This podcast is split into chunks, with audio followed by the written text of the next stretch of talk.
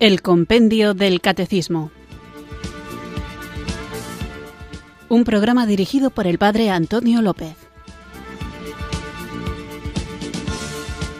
Muy buenas tardes, queridos oyentes de Radio María. Recibido un cariñoso saludo desde Irurzun, en Navarra, quienes sintonizáis una tarde más esta emisora de la Virgen, esta radio que cambia vidas, Radio María, para sintonizar el programa El Compendio del Catecismo, nuestra cita diaria con la formación católica en la que, guiados por el libro del Compendio del Catecismo, vamos profundizando en nuestra propia vida católica, esta fe que debemos hacer realidad en nuestra existencia, esta fe que debemos vivir y que viviéndola necesariamente sobreabunda de nuestro corazón a nuestras manos y a nuestra boca, de tal manera que la compartimos y en este compartirla nos toca muchas veces defenderla.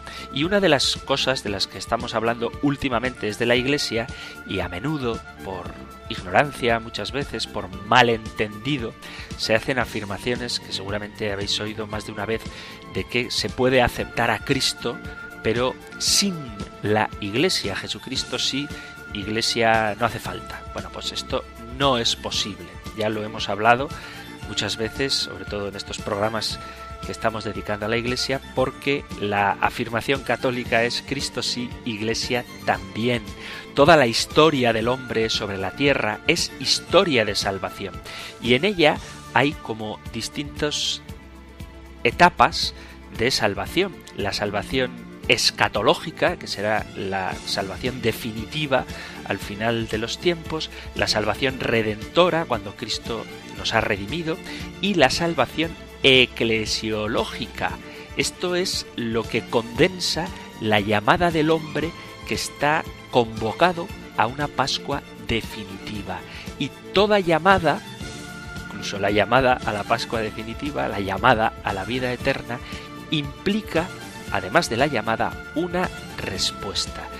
Nuestra historia de salvación comienza cuando Dios mismo nos llama a la existencia. El Señor no necesita del hombre para ser feliz, pero necesita de nosotros para hacernos felices. El Dios eterno, que tiene un origen infinito, que es omnipotente y bondadoso, comparte sus dones con sus criaturas, con nosotros los hombres, porque Él es generoso y ha querido crear al hombre para tener a quien amar y para hacernos felices en su reino. En el reino de Dios, al que estamos llamados, hay también como dos dimensiones. Por un lado, la dimensión celestial y eterna, y por otro lado, la dimensión terrena y efímera, perecedera. En la fase terrenal del reino se comienza con el sí que Dios en el momento de la creación, por su libérrima voluntad, dio al hombre el ser y lo elevó al orden sobrenatural, destinándolo a ser plenamente feliz en el cielo, pero iniciando ya esa felicidad en la tierra. En el plan de Dios todos tenemos vocación cielo, pero toda vocación tiene, como decía, dos elementos, la llamada y la respuesta. Si la llamada no es acogida, la vocación es frustrada, y esto ha ocurrido con el hombre. El hombre dijo no a Dios y el paraíso terrenal se convierte, como rezamos en la salve, en un valle de lágrimas por la negativa del hombre a la llamada de Dios, y a esto le llamamos pecado, el hombre cambió la suerte de la humanidad en la tierra, pero el pecado no cambió el corazón de Dios respecto a nosotros porque nos continúa amando sin límites. Adán es ahora el padre de un pueblo, de una familia dividida y rebelada, con B, o sea, rebelde, contra su hacedor. Y por eso hacía falta un nuevo Adán que restaurara la comunión con Dios y la fraternidad entre los hombres. Hay que empezar de nuevo. Y a esta regeneración, a este empezar de nuevo, a este ser nuevas criaturas, es a lo que llamamos redención. y el artífice de esta redención, el restaurador, es Jesús, Dios hecho hombre. A él le hubiera bastado solo un acto de su humanidad santísima, cualquiera, para llevar a cumplimiento la misión que le había confiado el Padre. Pero Jesús no solo vino a expiar nuestras culpas, quiere ser también nuestro Maestro y nuestro modelo, y por eso se dedicó durante 30 años de vida terrena oculta con su comportamiento a mostrar cómo debe ser la vida del hombre y al final de sus días, en los últimos años de sus días, fundó una iglesia a la que confió la misión de continuar su obra redentora en el mundo. La obra de la iglesia es la misma obra de Jesucristo. La iglesia es la encarnación de la providencia de Dios en la redención. Los hombres no somos la iglesia, pero somos iglesia. De la misión de la iglesia de la que nosotros formamos parte, somos beneficiarios y a la vez colaboradores. La iglesia es divina y es humana. Todo lo divino que Dios le regala la hace hermosa y amable. Lo que nosotros le aportamos a la iglesia no siempre es positivo. A veces incluso es censurable. Pero aunque haya limitaciones de las que no siempre somos culpables, pero sí responsables, tenemos que edificar aquello a lo que pertenecemos. Cuando digo que no somos culpables, quiero decir que a lo mejor uno no tiene la culpa de la mala fama que puedan tener algunas comunidades, pero sí que eres responsable, es decir, sí que tienes que responder a ellas, a esa mala fama. ¿Cómo? Con tu vida, consciente de que no es un problema ajeno, sino que es un problema tuyo. ¿Por qué la Iglesia no es meramente una institución humana? Es la presencia de Dios entre los hombres para proseguir la obra comenzada por Cristo en la tierra. La Iglesia es divina porque su cabeza es Cristo, pero es humana porque sus miembros somos nosotros, llenos de pecados y salpicados de imperfecciones. Merece, como divina que es, nuestro aprecio y nuestra estima, y como humana y pecadora que es, merece nuestro perdón y nuestra restauración. Es decir, que así como somos nosotros quienes la manchamos, tenemos que ser nosotros quienes la embellezcamos. Valoremos la Iglesia por lo que tiene de divina y santa, por lo que nos aporta, porque es el cuerpo de Cristo, y compadezcámosla por lo que de nosotros de nosotros, no de Dios, tiene de negativo y embellezcámosla, vistámosla de fiesta con nuestra santidad personal para que los enemigos de la Iglesia puedan descubrir su hermosura. No nos limitemos a criticar o señalar los errores que hay dentro de la Iglesia, dentro de las comunidades. No nos limitemos a señalarlos, señalémoslos cuando sea necesario para sanarlos, para repararlos, para corregirlos, para mejorarlos. Porque si vemos a los que hacen las cosas mal como personas ajenas a nosotros, estaremos negándonos a construir el reino de Dios que ya se realiza en la iglesia. Por eso no habléis de los miembros de la iglesia en tercera persona, porque somos un pueblo, somos un cuerpo, somos miembros de esta familia de Dios a la que Cristo quiere consagrar para presentarla inmaculada y santa. Y nuestra propia santidad es un paso para lograr ese objetivo. Y además contamos con quien la guía hacia la verdad plena, que es el Espíritu Santo, a quien ahora juntos invocamos.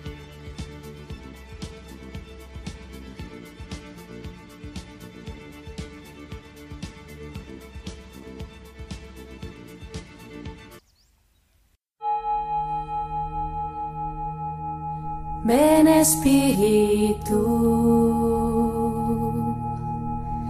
ven Espíritu, ven Espíritu.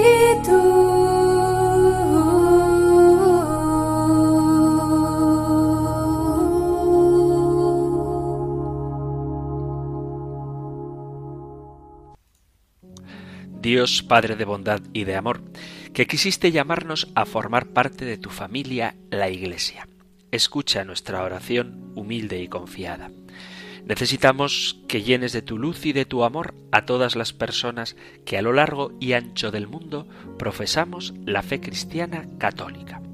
Fortalécenos, Padre, con los dones de tu amor, para que seamos capaces de enfrentar con valor todo lo que se opone a las enseñanzas que nos dio Jesús, con su vida y con su palabra.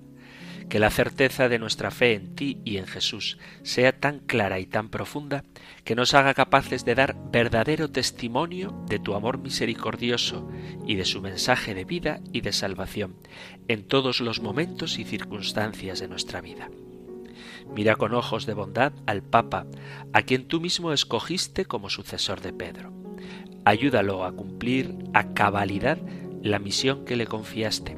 Fortalece su fe llena su corazón de amor y de esperanza, para que sea el guía que todos necesitamos en estos tiempos de conflictos y confrontaciones constantes.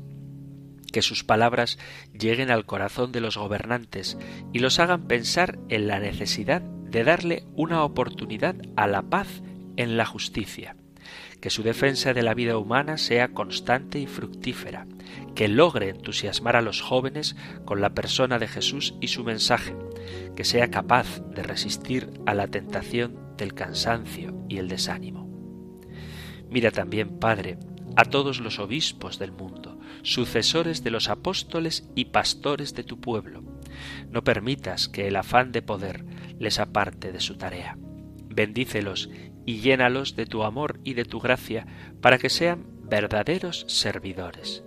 Que su fe sea modelo para todos nosotros, que su amor, su sencillez y su generosidad conquisten el corazón de quienes no quieren o no pueden creer, que no tengan miedo de decir lo que tienen que decir, ni de hacer lo que tienen que hacer en el cumplimiento de su misión.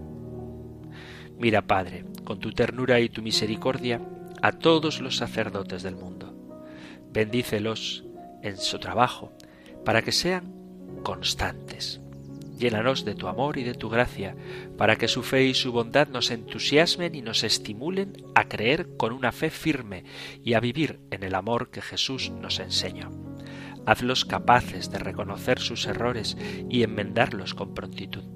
Hazlos diligentes y comprometidos con la causa de los pobres y los débiles, sencillos y sinceros en su trato con todas las personas, unidos en la fe y en la esperanza, a los obispos y al Papa. Y míranos a todos, Padre bueno, a los millones de cristianos bautizados que vivimos en todos los rincones de la tierra. Danos la fuerza que necesitamos para realizar nuestra tarea, ser la luz que el mundo necesita para salir del caos en el que se encuentra, la luz que ilumina, la sal que da sabor, la levadura que fermenta, la perla que valoriza el terreno. Manténnos unidos con nuestros pastores y guías en una misma fe, en una misma esperanza, en un mismo amor, unidos en el deseo de llevar tu luz a todos los corazones, unidos en la búsqueda constante de la justicia para que todos los hombres del mundo tengan lo que necesitan para vivir, como su dignidad de hijos tuyos lo requiere y exige, unidos para construir la paz estable y duradera, unidos y fuertes contra todo lo que se oponga a tu proyecto de amor, unidos y dispuestos a hacer todo lo que sea necesario para que un día no muy lejano todos te llamen Padre y sepan que Jesús es tu Hijo y nuestro Salvador, nuestro gran liberador, el que con su vida y su muerte destruyó de una vez y para siempre el poder del pecado y de la muerte. Gracias, Padre bueno, por habernos llamado a ser miembros de la Iglesia, tu familia. Gracias por reunirnos en ella y por ella. Gracias por la hermandad de Jesús, tu Hijo muy querido. Gracias por la fuerza de tu Espíritu que nos conduce a ti.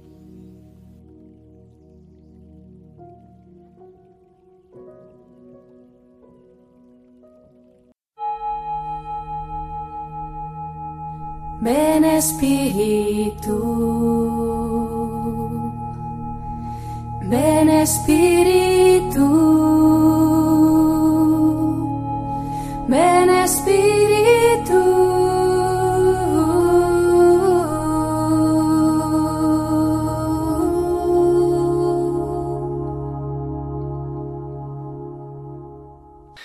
Vamos allá con nuestro nuevo programa, después de haber invocado juntos el don del Espíritu Santo, y seguimos hablando, como anunciaba en esta introducción al programa, sobre la Iglesia, un tema muy rico porque tiene mucho que ver con nuestra identidad. Y además hay que dejar claro que no suelo recordarlo que las reflexiones, las preguntas sobre la Iglesia están enmarcadas dentro del capítulo tercero de la primera parte del compendio del Catecismo, que es la fe en el Espíritu Santo. Creo en el Espíritu Santo. Y dentro de este capítulo está el creo en la Santa Iglesia Católica. Comenzábamos hablando de qué es la Iglesia y después en otro apartado veíamos así por encima las notas de la Iglesia. La Iglesia es una santa católica y apostólica y reflexionábamos sobre todo en la catolicidad de la Iglesia, como la catolicidad de la Iglesia, que la Iglesia es católica, no es el nombre de la Iglesia, sino que es una de las notas de la Iglesia.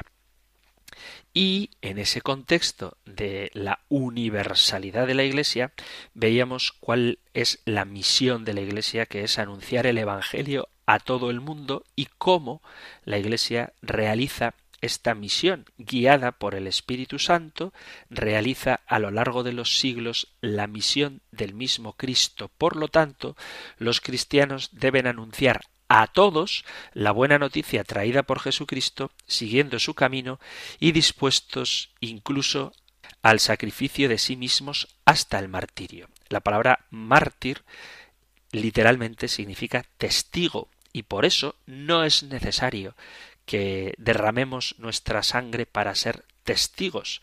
Si es necesario hacerlo, si el Señor nos concede esa gracia, pues que el Espíritu nos dé la fuerza para mantenernos firmes y testimoniar la fe, pero además del martirio de sangre existe también ese martirio en el que uno es capaz de morir a sí mismo día a día para testimoniar a Cristo, con la alegría, con el servicio, con la acogida, con la caridad y con el ser transparencia de la presencia de Dios en nuestra propia vida. Y eso es un testimonio, eso es un martirio que muchas veces, repito, exige morir a uno mismo. No hace falta que te corten la cabeza, basta con que te tragues tu orgullo, que es a veces más difícil y sobre todo más realista en el sentido de que te va a ocurrir que tendrás muchísimas ocasiones de morir a ti mismo para testimoniar a Cristo y sin embargo de que te quiten literalmente la vida por el testimonio de Cristo es más difícil que ocurra y si ocurre pasará una sola vez. Harás un acto supremo de amor. Bueno, pues puedes ir haciendo pequeños actos de amor, muriendo a ti mismo, pequeños actos de martirio, pequeños testimonios. Eso es lo que decía la pregunta 173, de qué modo la Iglesia es misionera, y vamos allá con la siguiente pregunta que encontraréis en el Catecismo Mayor en los puntos 857 y 869. Nosotros escuchamos ahora la pregunta número 174 del compendio del Catecismo. Número 174. ¿Por qué la Iglesia es apostólica? La Iglesia es apostólica por su origen, ya que fue construida sobre el fundamento de los apóstoles. Carta a los Efesios capítulo 2 versículo 20 por su enseñanza, que es la misma de los apóstoles, y por su estructura, en cuanto que es instruida, santificada y gobernada hasta la vuelta de Cristo por los apóstoles, gracias a sus sucesores, los obispos, en comunión con el sucesor de Pedro.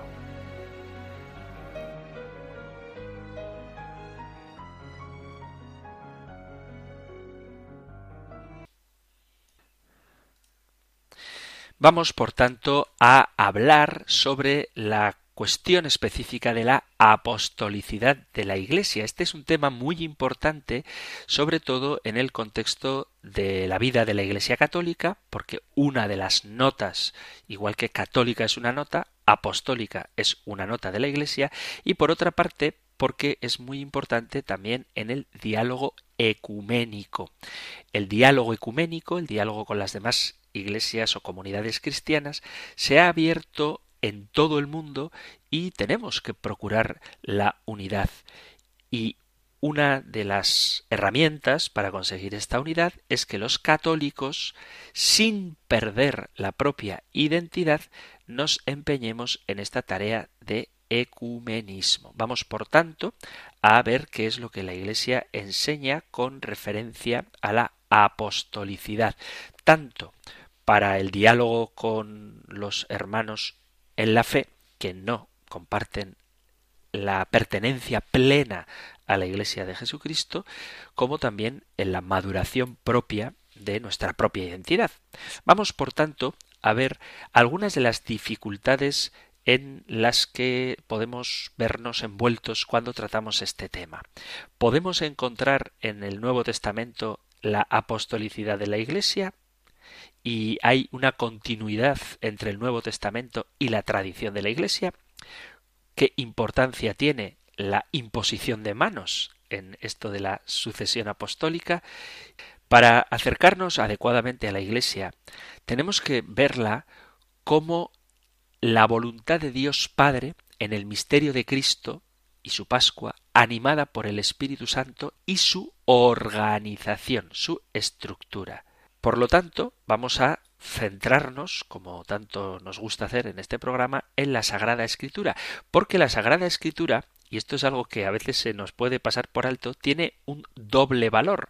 Por un lado es un documento inspirado, ciertamente es palabra de Dios, inspirada por el Espíritu Santo, pero también es un documento histórico. Como documento histórico, el Nuevo Testamento nos narra los hechos principales de la misión de Jesús y de la Iglesia en el siglo I, y como documento inspirado atestigua esos hechos fundamentales, los interpreta y manifiesta su verdadero significado interior, como expresión del pensamiento de Dios en palabras humanas.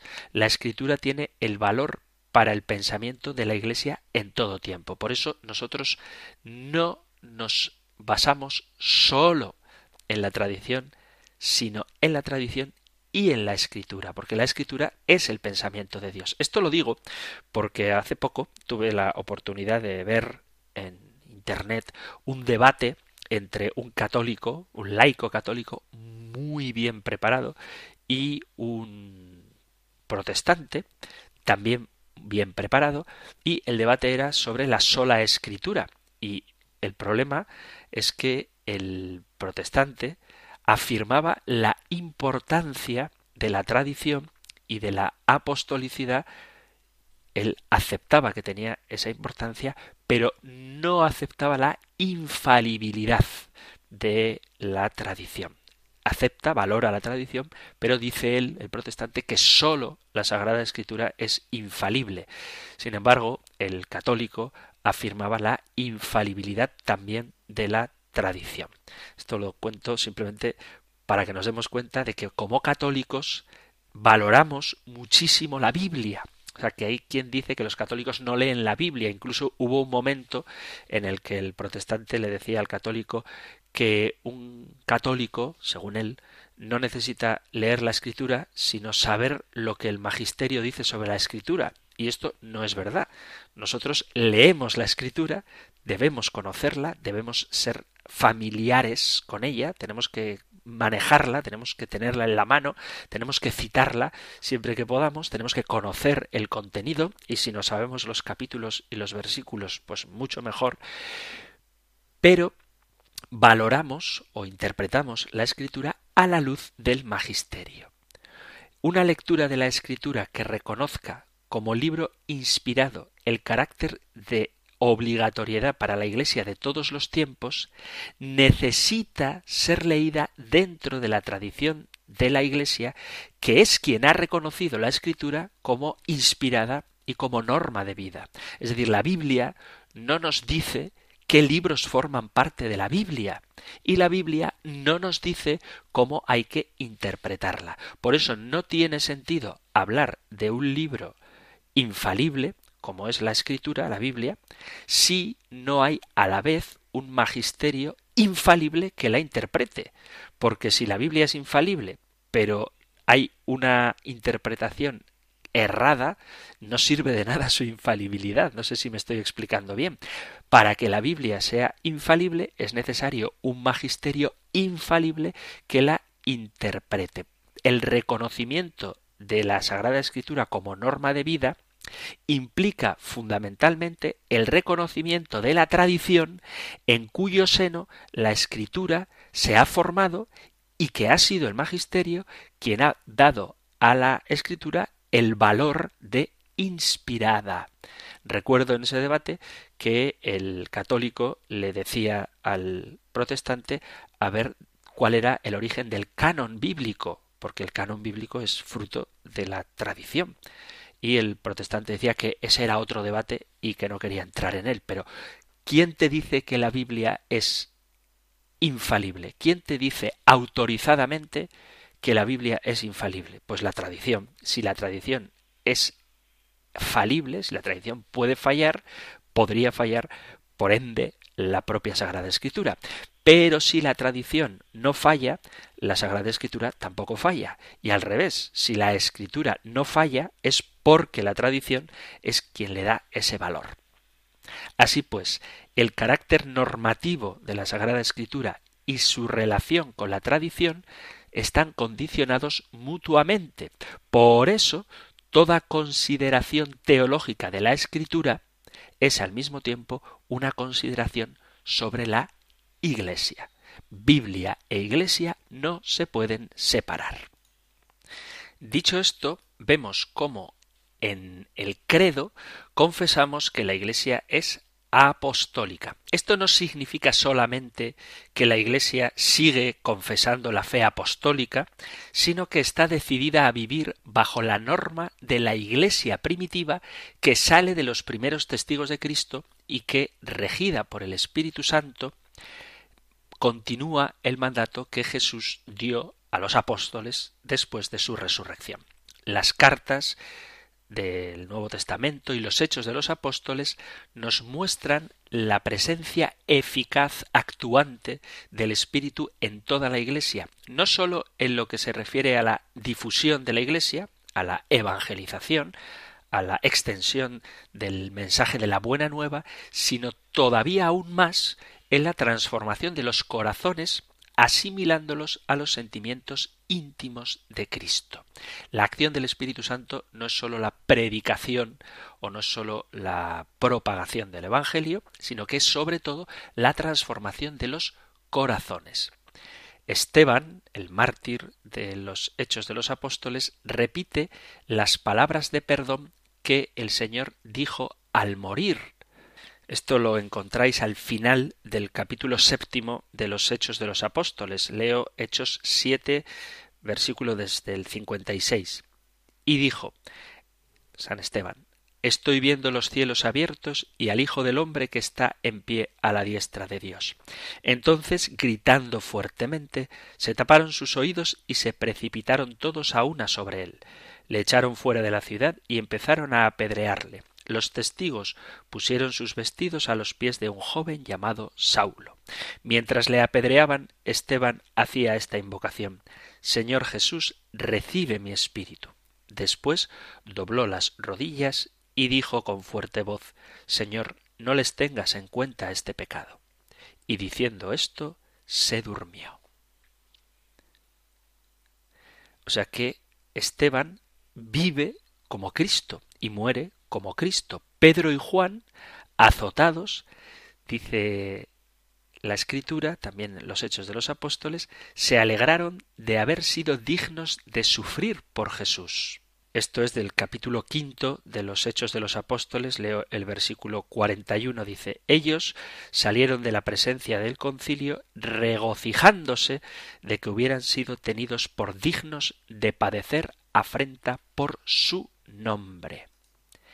Y el mismo San Pablo dice en la carta a los Gálatas, en el capítulo 6, versículo 17, que se siente también dichoso de llevar sobre sí mismo los estigmas de Jesús.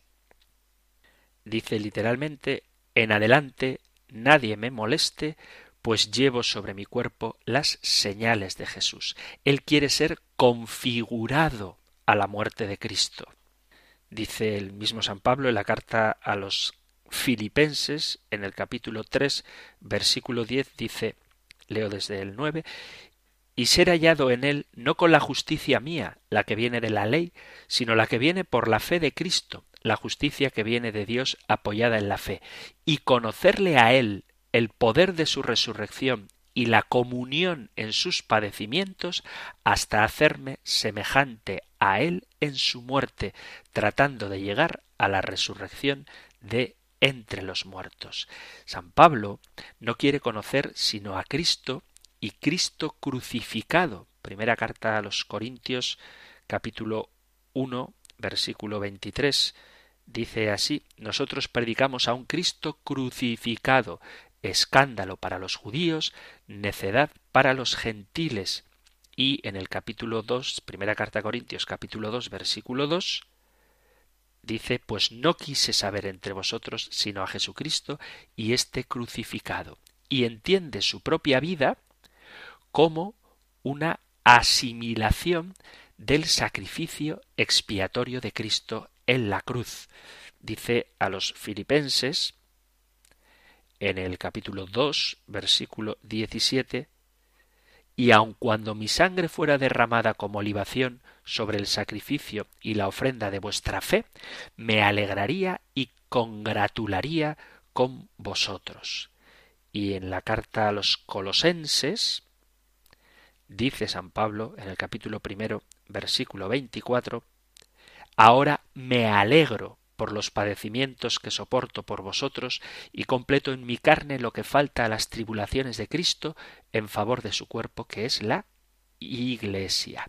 Es decir, que el Espíritu suscita no solamente la predicación, sino sobre todo, como estoy tratando de demostrar, la transformación interior del corazón de quien acoge la fe. Esta asimilación a los sentimientos de Cristo y sobre todo a su muerte entregada por el mundo es el sentido último de cualquier vida cristiana espiritual y apostólica.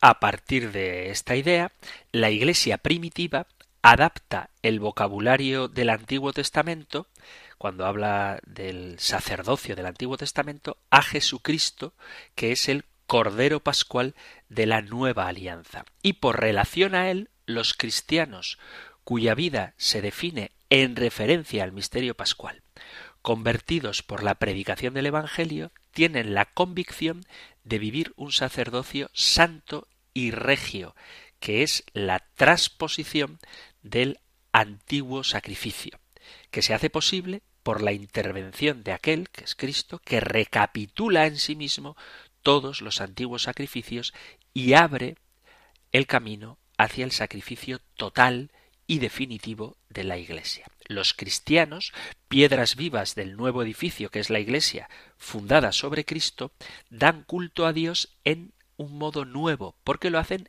en el Espíritu Santo, un culto que a la vez es personal, porque se trata de ofrecer la propia vida como hostia viva, santa, agradable a Dios, como dice la carta a los romanos en el capítulo 12, es individual, pero a la vez es comunitario, porque todos juntos representan ese sacerdocio santo y regio al que hemos sido destinados, según dice la segunda carta de Pedro, cuya finalidad es ofrecer sacrificios espirituales agradables a Dios por Jesucristo. Esto lo dice el apóstol Pedro en su primera carta en el capítulo 2 versículo 5. Dice así, también vosotros, cual piedras vivas, entrad en la construcción de un edificio espiritual para un sacerdocio santo, para ofrecer sacrificios espirituales aceptos a Dios por mediación de Jesucristo. Este sacerdocio común de todos los que se entregan a Dios particular y comunitariamente tiene una dimensión moral porque debe ejercitarse cada día en todos los momentos cotidianos y a la vez tiene una dimensión definitiva escatológica porque Cristo ha hecho de nosotros una nación santa, un sacerdocio real para Dios su Padre, con vistas a una eternidad. Y esto se expresa de manera muy particular en la Eucaristía de la cual viven los cristianos y que se compara con los sacrificios de la antigua ley, incluso a los sacrificios de los paganos. Esto lo podemos encontrar en la primera carta de San Pablo a los Corintios, en el capítulo 10 dice así a partir del versículo 16, La copa de bendición que bendecimos no es acaso comunión con la sangre de Cristo, y el pan que partimos no es comunión con el cuerpo de Cristo, porque aun siendo muchos, un solo pan y un solo cuerpo somos, pues todos participamos en un solo pan. Fijaos en el Israel según la carne. ¿Los que comen de las víctimas no están acaso en comunión con el altar? ¿Qué digo, pues? ¿Que lo inmolado a los ídolos es algo o que los ídolos son algo? Pero si lo que inmolan los gentiles lo inmolan a los demonios y no a Dios, y yo no quiero que entréis en comunión con los demonios, no podéis beber la copa del Señor y de la copa de los demonios. No podéis participar en la mesa del Señor y en la mesa de los demonios. Es decir, que quien ofrece sacrificio se entrega a aquel a quien le ofrece ese sacrificio, sobre todo cuando el sacrificio es el de la propia persona. Cristo, y esto estamos hablando de la apostolicidad de la Iglesia, Cristo instituyó para la constitución, la animación y el mantenimiento de este sacerdocio de los cristianos un ministerio por cuyo signo se comunica a su pueblo en el curso de la historia, que es el fruto de su vida, de su muerte y resurrección. Los primeros fundamentos de este ministerio fueron puestos a partir de la llamada a los doce, que representa a la vez el número 12, el pueblo nuevo de Israel en su totalidad y que después de la Pascua ellos serán los testigos privilegiados enviados a anunciar el Evangelio de la salvación. Ellos serán los jefes del pueblo, los colaboradores de Dios para la construcción del templo. La función de este ministerio es esencial para cada generación de cristianos. Por lo tanto, debe ser transmitido a partir de los apóstoles por una sucesión ininterrumpida. Si puede decirse que toda la Iglesia está fundada sobre los apóstoles, como dice el capítulo 2 de la carta a los Efesios y el capítulo 21 del Apocalipsis, es preciso afirmar que al mismo tiempo e inseparablemente esta apostolicidad común a toda la Iglesia está vinculada a la sucesión apostólica ministerial, que es una estructura eclesial inalienable al servicio de todos los cristianos. Es decir, que si la unión con Cristo está fundada en su pasión, muerte y resurrección, y ésta se hace presente por la celebración de los misterios que hemos recibido a través de la predicación de los apóstoles, esa predicación de los apóstoles ese ministerio apostólico tiene que permanecer, tiene que mantenerse ineludiblemente, inalienablemente en la estructura eclesial de todos los cristianos. Vamos a hacer una pequeña pausa musical recordando los nombres de los apóstoles y continuamos con nuestro programa.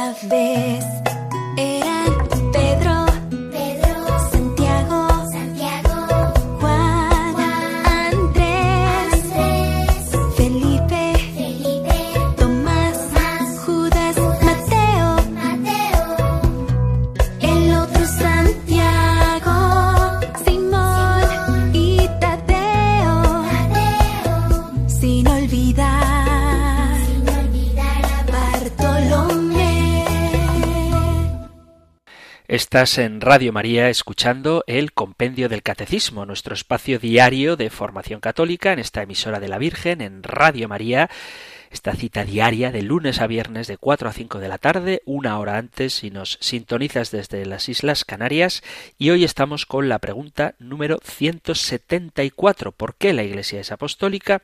Es apostólica por su origen, fue construida construida sobre el fundamento de los apóstoles, es apostólica por sus enseñanzas, es la misma enseñanza de los apóstoles, la que nosotros seguimos hoy comunicando al mundo, y es apostólica por su estructura, porque está instruida, santificada y gobernada hasta que Cristo vuelva por los apóstoles y por sus sucesores, los obispos en comunión con el sucesor de Pedro.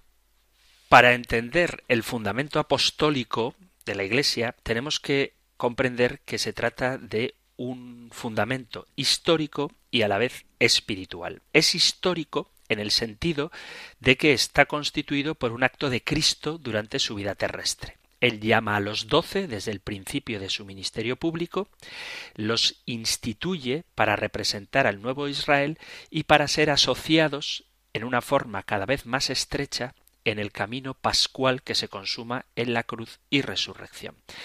La resurrección no cambia esto, sino que confirma la estructura apostólica de antes de la Pascua. Es decir, Jesús no necesitaba a los apóstoles antes de su resurrección y después ya no, sino que más bien la resurrección de Cristo lo que hace es confirmarles en su ministerio, porque hace a los doce testigos de su resurrección según el mismo orden que instituyó antes de su muerte.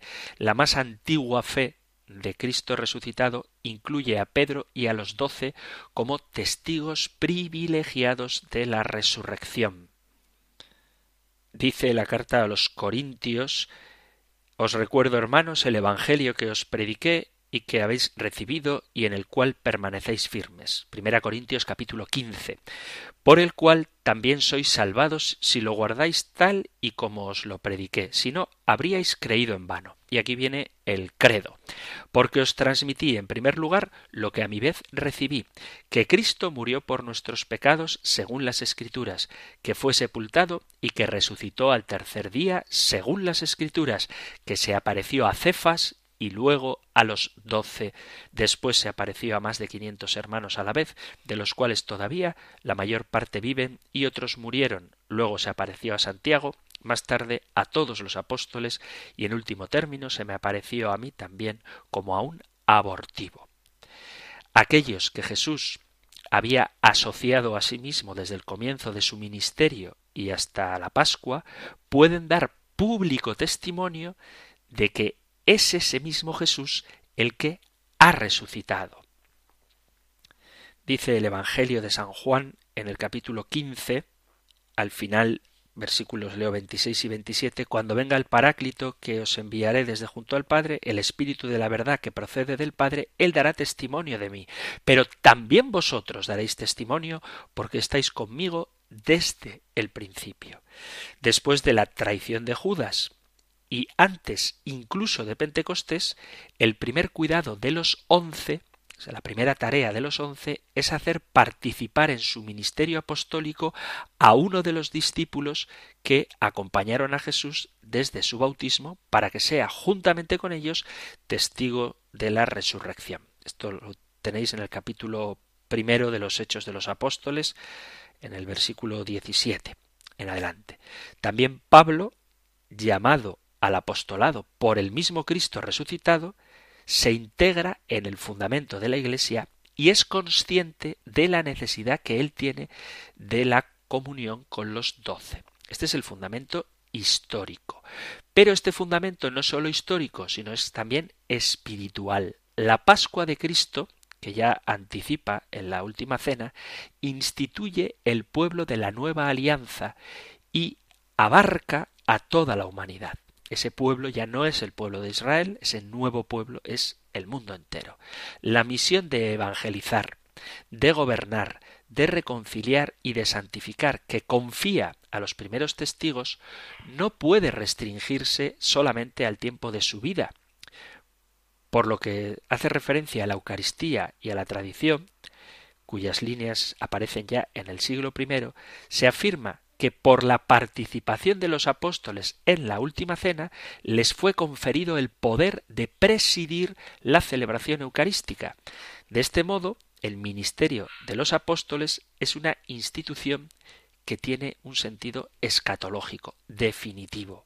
Su origen espiritual se transparenta en la oración de Cristo que inspira el Espíritu Santo, en la que Jesús ve cómo en las grandes encrucijadas de su vida cuál es la voluntad del Padre.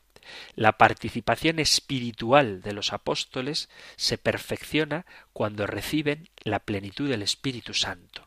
El Espíritu es quien recuerda todo lo que Jesús ha enseñado y los introduce a un conocimiento más profundo del misterio de Jesús.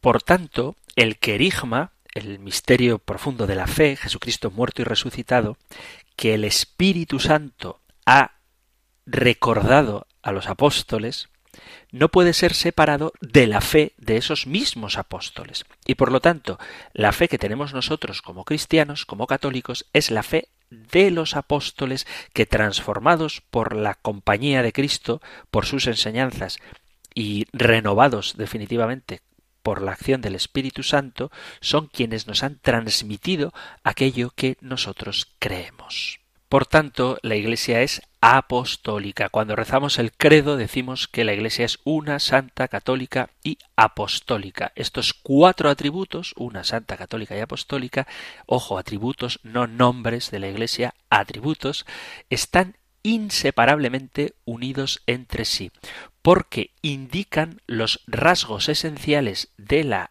identidad de la Iglesia y de la misión que tiene enviada por Cristo a través del Espíritu Santo. La Iglesia es apostólica porque está fundada sobre los apóstoles. Ya lo he explicado que tanto en un sentido histórico como en un sentido teológico.